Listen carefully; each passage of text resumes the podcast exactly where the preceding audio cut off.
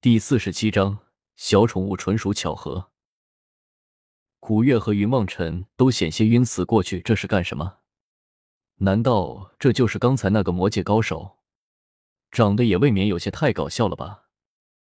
英雄我认输，我投降，我效忠，你就放过我吧。那怪物依旧趴在地上，向着云梦尘和古月不停的絮叨着：“你是什么种族？我怎么从来都没有见过？”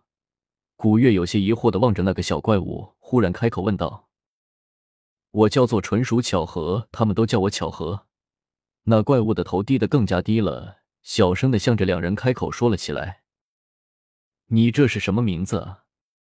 好古怪！古月和云梦尘都感觉到一阵恶寒，不由得开口说道：“我和我哥哥纯属意外，可是魔皇和魔后的贴身宠物，我们是有品位又高贵血统的魔界小宠物。”巧合的声音说到后半句的时候，忽然低了下去。魔皇的宠物，你还真是能吹牛！那你怎么不留在魔界跑出来做什么？古月眼珠一转，向着巧合开口问道：“自从十五年前魔皇失踪，魔界大乱，各地诸侯征战不休，我们这些小宠物的日子也不好过啊。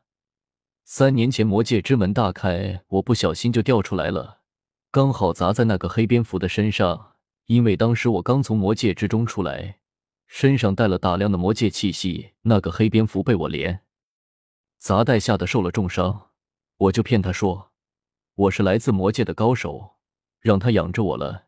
巧合小心翼翼的向着古月说道：“那些女子也是你让黑蝙蝠抓来的？”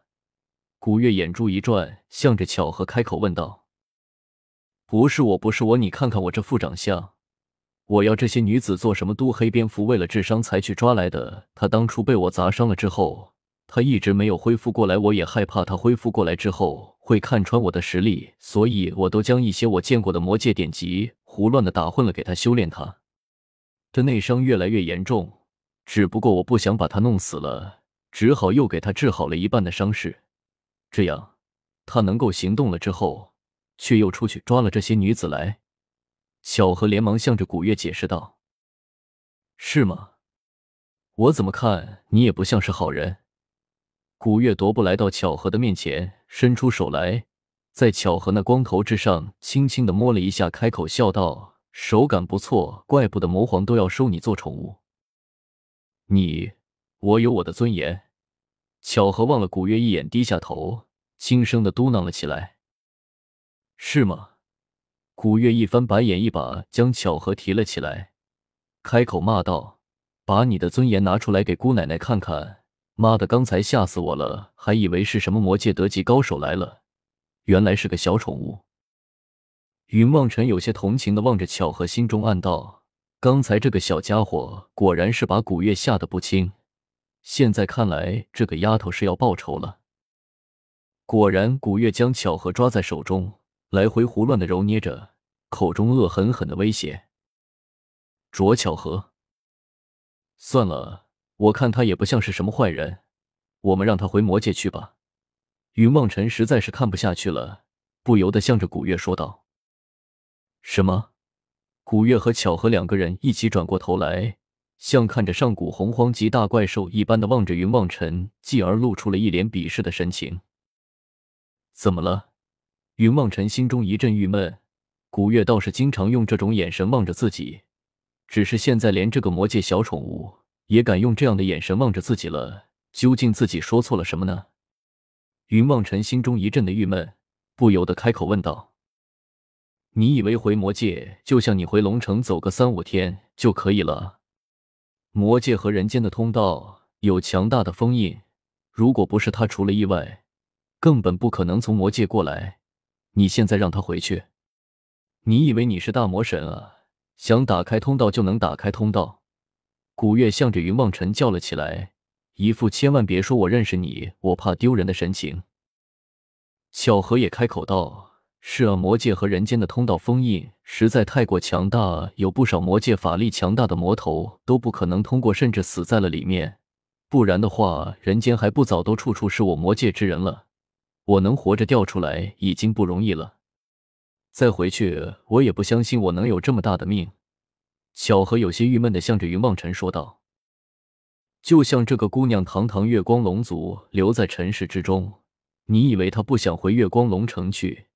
只是他没有这个本事。”巧合话还没有说完，就被古月一脚给踢飞了起来，怒声道：“少把我和你相提并论，我留下有我自己的理由。”真是有什么不敢承认的？能够穿梭三界的人原本就不多，你做不到也没有什么丢人的，没有必要如此啊！巧合依旧不知死活的向着古月叫了起来：“我今天一定要给你顺顺皮！”古月恼怒了起来，一把将巧合抓了起来。云望尘实在是看不下去了，不由得开口道：“古月，算了，他不过是个小宠物。”你这样欺负他，实在是有失身份呢。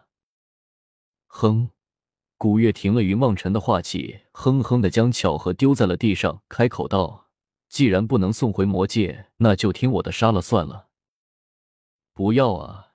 巧合忽然害怕了起来，连忙趴在地上，向着古月不停的告饶了起来：“你别吓唬他了，他一个人很容易被人抓去的。我看我们就带着他吧。”我的须弥盖子够大，他住在里面够了。云望尘望着巧合笑了起来。就你人心好，我是恶魔。不过你要想清楚，如果流云宗的那些老古董陷你在须弥盖子之中，养了一只魔界的动物，只怕你就要吃不了兜着走了。便是上回那个老头，也不一定能够保护得了你。